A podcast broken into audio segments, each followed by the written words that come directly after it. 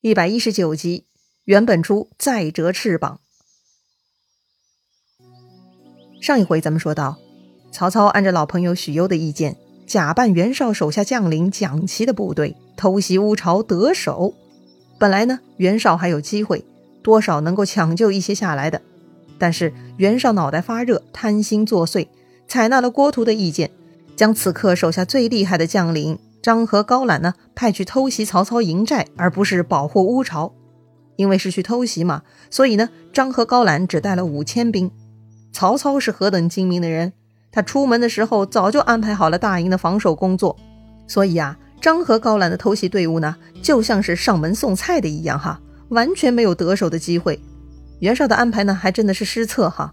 偷袭曹营的队伍是不行了，救援乌巢的蒋齐队伍呢，那就更糟糕了。这个蒋奇半路遭遇张辽伏兵，估计呀，连张辽的鼻子眼睛都没看清楚，他就被砍死了。袁绍是昏招频出，这个呢，跟谋士郭图乱出馊主意是脱不了干系的哈。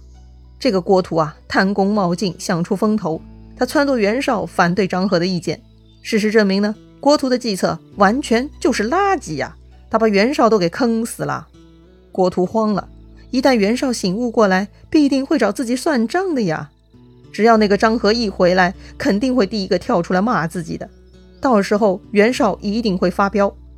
哎，一想到这里呢，这个郭图赶紧就盘算自己的出路了，万万不能坐以待毙呀。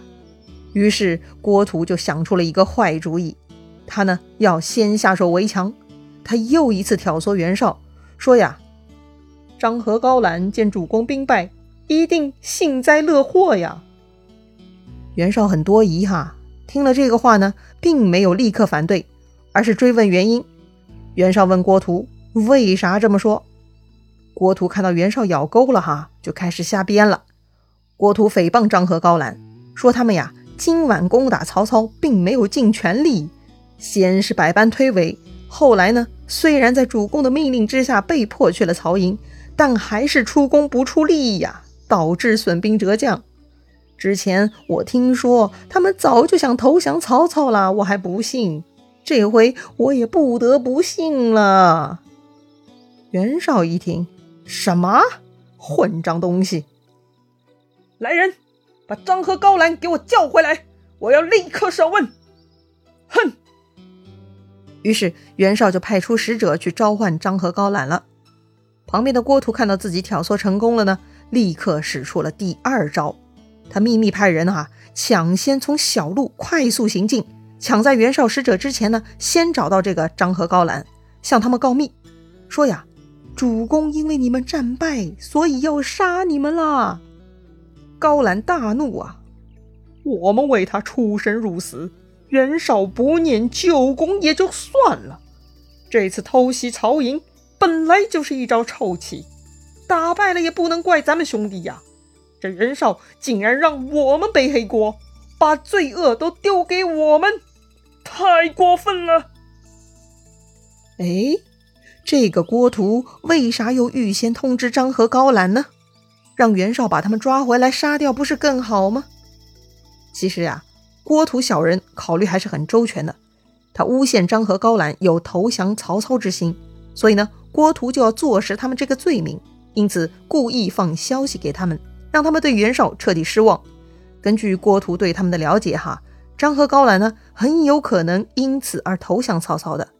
那这件事情不就坐实了吗？但如果他们真的被袁绍抓回来呢？张合、高览呢，一定会据理力争，说不定呢，耳根子软的袁绍啊，又会听他们的。毕竟他们是武将主力呀。所以呢，综合考虑，哈，郭图认为不让张合、高览回来，才是对自己最有利的。果然，很快袁绍使者也到了哈。高览就问他：“主公为什么传唤我们？”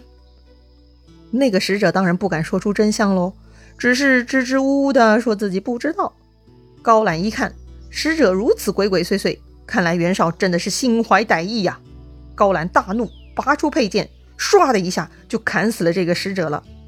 旁边的张合看呆了，他本来呢是有些犹豫的，还没想好对策嘛。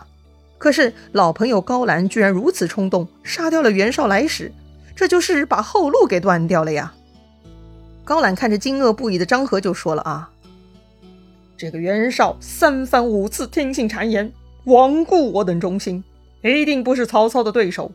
既然如此，我们怎么可以坐以待毙呢？不如去投靠曹操，还更有前途呢。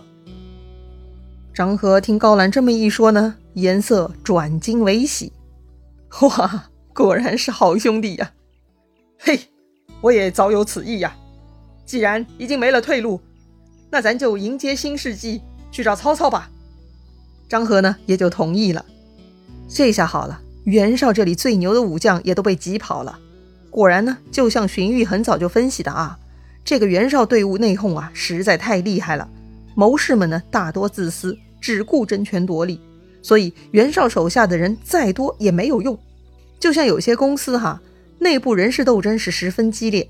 老板轻小人远贤臣，最终呢，就是有能力的人才啊，全部被挤跑，只剩下那些没用的、光会进谗言的小人。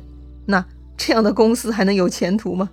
这个袁绍呢，被郭图玩弄于股掌，这下就损失两员强将喽。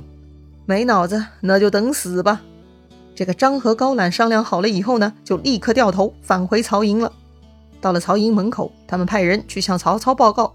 说是河北张合、高览率兵来降。当时呢，曹操正和手下众将啊在盘点战果呢，哈哈，忙活了一个晚上，摧毁了袁绍粮仓基地，杀掉了好几员袁绍大将，杀散袁绍小兵啊，更是不计其数。就连能跟张辽、许褚对抗的河北上将张合、高览的头营也被妥妥摁住了。曹操这边呢是大获全胜，大家是非常高兴。正在此时，下面来报。说是前面已经逃脱的张合、高览又回来了，说是来投降的。夏侯惇首先表示怀疑哈，刚刚还在跟我们对打，估计还没回营吧？怎么这么快就转变态度来投降呢？肯定有诈。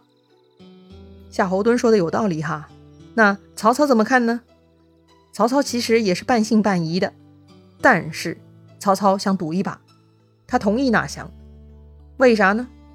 一方面啊，曹操对自己的怀柔手段是很有信心的，只要自己肯善待他们，必定他们也愿意效似回报的。曹操这一招是屡试不爽的，除了关羽那个特例哈，其他人呢全部被曹操的糖衣炮弹给笼络的妥妥的。另一方面呢，纳降张合、高览就可以去除袁绍的有力臂膀，削弱袁绍实力。就算张合、高览是假投降，曹操也不怕呀。就把他们弄进营寨，关门打狗，这消灭起来还更方便呢。所以曹操下令开门，让他们进来。张合、高览看到曹营大门打开，曹操已经从大帐里走出来迎接自己了。两个人是赶紧下马，把武器和盔甲全部丢到地上，拜伏于地。曹操很高兴哈，上前呢，赶紧将他们两个扶了起来，说呀：“要是袁绍肯听从两位将军之言。”不至于失败呀！如今两位将军肯来相投，如微子去殷，韩信归汉也。这里啊，曹操又说到两个典故，以此来称赞张合、高览的识时务者为俊杰的行动。一个呢是微子去殷，这里的微子，微呢是细微的微，是一个人的名字。殷呢就是商朝的国都了，也就是今天河南安阳市的古称了。微子呢是当时商朝统治者纣王的哥哥哈。微子去殷呢，就是指他离开国都，离开纣王，彻底与原来的家族断绝关系的故事。纣王暴虐，这是历史闻名的呀。微子呢多次规劝无效，纣王是变本加厉，最后啊，微子就选择离开了自己的家族，去投奔了更有前途的周武王。咱们都知道哈，武王伐纣，后来呢，周武王就取代了商纣王。成为新的统治者，历史呢也进入了周朝。微子弃暗投明，就给自己挣到了美好前程了。这个周武王啊是非常厚待微子，还给微子封地，在这个河南的商丘哈，这个封地啊被称为宋。微子呢就是宋国的始祖了，后世呢也称他为宋微子。曹操的意思是呀，张合、高览弃暗投明，那都是明智之举啊，应该被点赞。那另一则典故呢，韩信归汉。韩信是西汉的开国功臣，汉不是指汉朝，而是指当时的刘邦集团。韩信归汉呢，就是指韩信投奔刘邦的故事。韩信的军事才能是十分卓著的，是中国古代军事思想、兵权谋家的代表人物之一，被后人奉为兵仙神帅。哈，韩信呢，一开始是项梁、项羽阵营的，但是没有得到重用。后来呢，他转投了刘邦，慢慢有了发展机会，并且很好的施展了自己的才能。最终呢，在跟项羽的垓下决战中大显神威，大败楚军。哈，项羽被消灭以后呢，韩信就被封为楚王了。所以曹操把张合、高览呢比作韩信，他们离开袁绍就像韩信离开项羽。曹操自比刘邦嘛，所以张合、高览投奔自己，那就是超级正确的决定了。说完这些啊，曹操呢还给他们加封，封这个张合为偏将军、都亭侯，封高览呢为偏将军、东莱侯。张合、高览是大喜呀，果然投奔曹操就是好。袁绍一方面不听自己的。另一方面，袁绍也根本给不了官衔儿啊。但曹操就不同了，他这么欣赏自己，眼下还没有功劳就给封官了。如果将来再立下军功，那就是前途无量啊！想想自己美好的明天，张合、高览不禁浑身热血沸腾啊，恨不得立马出去海扁老东家，向新主人呢表达忠诚，展示能力。很快，报效新主人的机会就来了。他们的老同事许攸。他不断的鼓噪曹操，哈，劝曹操快速进兵。确实，袁绍接连受到打击，许攸又出逃，张合、高览呢又倒戈了，乌巢粮仓被毁，自然是军心惶惶的状态。所以呢，当天晚上三更，曹操就派兵出战了。张合、高览自然不甘落后了，他们自请为先锋，他们要海扁袁绍那个有眼无珠、听信谗言的大笨蛋。果然呐，三更半夜的哈，袁绍被突袭了。他反应是比较慢的，被曹军就得手了。袁军那边是大败亏输。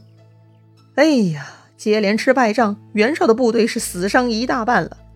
眼看袁绍只剩下二三十万灰心丧气的部队了，看来是时候可以大决战了。那么，到底大决战该如何展开呢？双方有何应对之策呢？还会有什么精彩故事呢？咱们下回再聊。如果你喜欢这个节目，请点击节目右上方分享给你的朋友哦。咱们明天再见啦！